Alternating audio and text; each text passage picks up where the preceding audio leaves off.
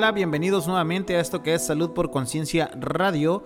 Y bueno, vamos a seguir platicando el día de hoy en este podcast sobre las leyes biológicas del Dr. Hammer. Ya platicábamos en ocasiones anteriores, primero un poco sobre la vida del Dr. Hammer, quién fue, eh, un poco sobre sus estudios eh, y lo que estuvo realizando. Y después platicamos sobre la ley férrea del cáncer. El día de hoy vamos a platicar sobre la segunda ley de Hammer, que es la ley bifásica de las enfermedades. Eh, vamos a platicar de este tema por demás interesante y espero que esta información te esté agradando, que, que, ojalá y te pueda servir si hoy estás viviendo algún padecimiento, si hoy estás viviendo alguna enfermedad, pues bueno, esperemos que esta información te sea de utilidad. Y como siempre lo decimos, esta información o esto que estamos manejando no quita ni elimina en ningún momento ningún tratamiento médico, ningún tratamiento psicológico, solamente damos una alternativa más para aquellas personas que deseen explorar algo más en este tema de la nueva medicina germánica y la descodificación biológica de los síntomas. Entonces hablamos sobre la segunda ley biológica de Hammer, que es la ley bifásica de las enfermedades, que nos dice que todo programa biológico con sentido especial se desarrolla en dos fases, siempre y cuando exista una solución del conflicto vivido. Y esto es importante, ¿por qué? Porque mientras no exista una solución al conflicto vivido, nosotros estaremos en un estrés permanente. Y este estrés permanente, por lo general, no nos trae síntomas.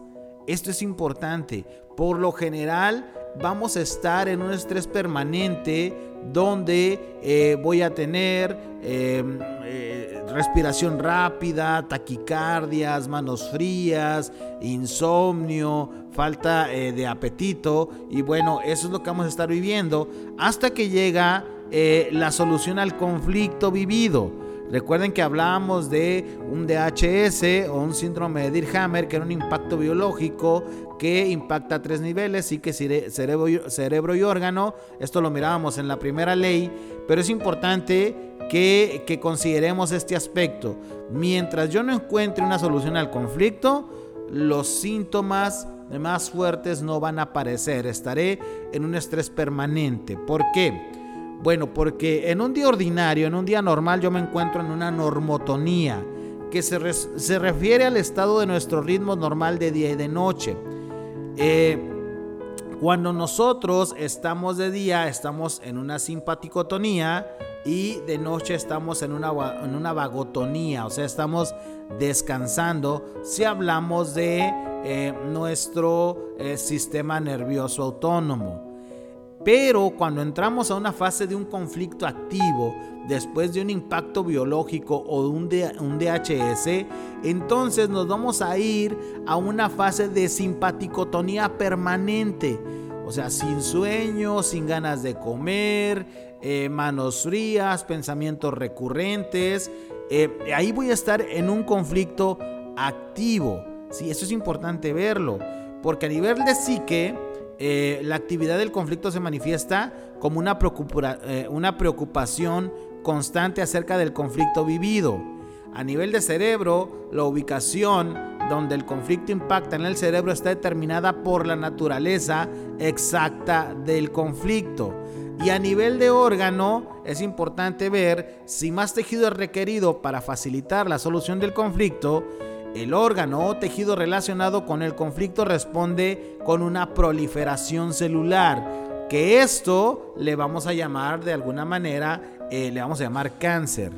Por ejemplo, en un caso de un conflicto de miedo a la muerte, muy a menudo ocasionado por un choque eh, por diagnóstico pronóstico, el choque impacta en un área del cerebro que controla las células de los alveolos pulmonares que se encargan del proceso, el proceso de oxigenación.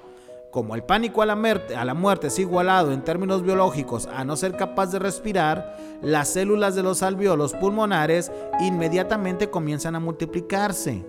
el propósito biológico de los nódulos pulmonares, o sea, el cáncer de pulmón, es incrementar la capacidad de los pulmones para que el individuo esté en una mejor posición de sobrellevar este miedo a la muerte. O sea, aquí ya estaríamos hablando de un cáncer de pulmón. Si se requiere menos tejido para asistir a la solución del conflicto, el órgano o tejido responde al conflicto relacionado con una degradación o disminución celular. Entonces, esto que nos dice la segunda ley de Hammer nos habla de este efecto doble, que toda enfermedad o todo cáncer se presentará en dos partes. Primero, por un conflicto activo vivido y segundo, en la solución del conflicto, que es donde vamos a tener la mayor, eh, la mayor cantidad de síntomas. ¿Cuándo? Cuando llegue la solución al conflicto. ¿sí? Entonces, la solución al conflicto es el momento decisivo que inicia la segunda fase de este programa especial con sentido biológico. Al igual que en la fase del conflicto activo, la fase de curación corre en paralelo en los tres niveles. A esto le llamamos fase postconflictólisis o fase de vagotonía permanente. A nivel de psique, la solución del conflicto llega con la sensación de un gran alivio. Inclusive la persona siente que sus hombros bajan, su cuerpo se relaja, hay una sensación de, una sensación de alivio como, ah, por fin, ¿sí? Y entonces aquí entramos a lo que es eh, el sistema nervioso autónomo cambia instantáneamente a una vagotonía de larga duración con fatiga, buen apetito. Hay descanso y una dieta sana sirven eh, para el propósito, el propósito de sostener durante la curación y el proceso de reparación. O sea, el descanso después del conflicto activo nos da un gran alivio. ¿sí? Entonces, en este proceso de posconflictólisis o de reparación del conflicto o después del conflicto, puede encontrarse una crisis epileptoide o epicrisis, que es iniciada en el punto máximo de la fase de curación y ocurre simultáneamente a los tres niveles. Es importante saber que en esta fase es donde los síntomas los vamos a sentir más fuertes o inclusive voy a sentirme más grave en esta fase de reparación. Entonces, eh, síntomas en la fase de, eh, de solución del conflicto o posconflictólisis eh, como la inflamación, edema, inflamación, pus, secreción, potencialmente mezclada con sangre, infecciones, fiebre y dolor, son una indicación de que un proceso natural de curación se está llevando a cabo en nuestro cuerpo. La duración y la severidad, la severidad de los síntomas de curación están determinadas por la intensidad y duración de la fase del, conflicto activo ¿ok? O sea, a mayor nivel de conflicto, mayor cantidad, duración y sensación de síntomas. Esto es importante reconocerlo porque a veces creemos que el cuerpo, a veces creemos que nuestro organismo nos está dañando y esta parte sería antinatural que el mismo cuerpo se dañe a sí mismo. Entonces puede haber situaciones como por ejemplo algunos raíles o algunas pistas que quedan grabadas en nuestro cerebro que nos pueden hacer caer en el mismo síntoma eh, de forma recurrente y esto eh, nos llevaría a una enfermedad crónico degenerativa. Por ejemplo, si a una persona la atropellan cuando tenía 10 años de edad y vive este conflicto biológico, eh, después de que ya sane sus heridas, después de este atropellamiento y puede cumplir 30 o 40 años, y si hay pistas de este conflicto, cada que él escuche un rechinar de llantas, eh, mire que una persona se cruza la calle sin fijarse, habrá una emoción que revive el conflicto que vivió a sus dos años y este conflicto emocional activará nuevamente en psique, cerebro y órgano. Entonces haremos una ah, repetición del evento, por lo tanto una aparición constante de los síntomas. Entonces, qué importante, qué importante es ver cómo eh, las enfermedades se manifiestan de estas dos maneras. Recordando, recuerda, estamos en una eh, normotonía de día y de noche, llega un conflicto biológico a nuestra vida, entramos a una simpaticotonía permanente hasta que llega la solución del conflicto. Y ojo, esta simpaticotonía permanente o este estrés permanente puede ser horas, días o años. Recuerda que nuestra mente es atemporal.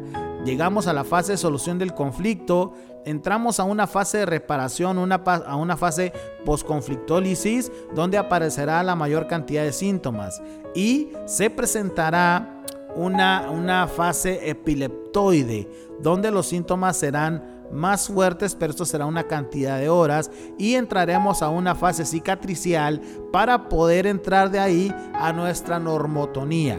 ¿Qué es lo que, lo que hacemos en la descodificación? Bueno, vamos a encontrar ese conflicto, ese conflicto, este programa especial con sentido biológico que nos llevó a este estrés permanente y que nos lleva a la solución del conflicto.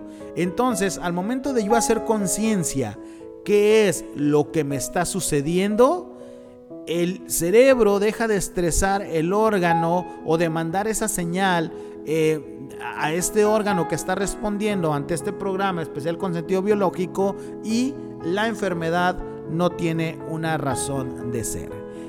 Qué importante es conocer un poco sobre este tipo de alternativas dentro de la nueva medicina germánica y que nos puede ayudar muchísimo. Yo te recomiendo que te des la oportunidad de conocer esta, esta parte de esta disciplina eh, que nos deja el doctor Hammer. ¿Por qué? Porque vas a encontrar eh, la solución a muchos conflictos biológicos pendientes. Y recuerda, esto no elimina ni quita ningún tipo de eh, tratamiento ni de atención psicológica. Todo lo contrario, lo puedes llevar perfectamente a la par, descubriendo el origen emocional de emocional biológico de las enfermedades. Muchas gracias nos seguimos escuchando con la ah, tercera ley de Hammer. Eh, vamos a ver la tercera ley de Hammer en el próximo podcast.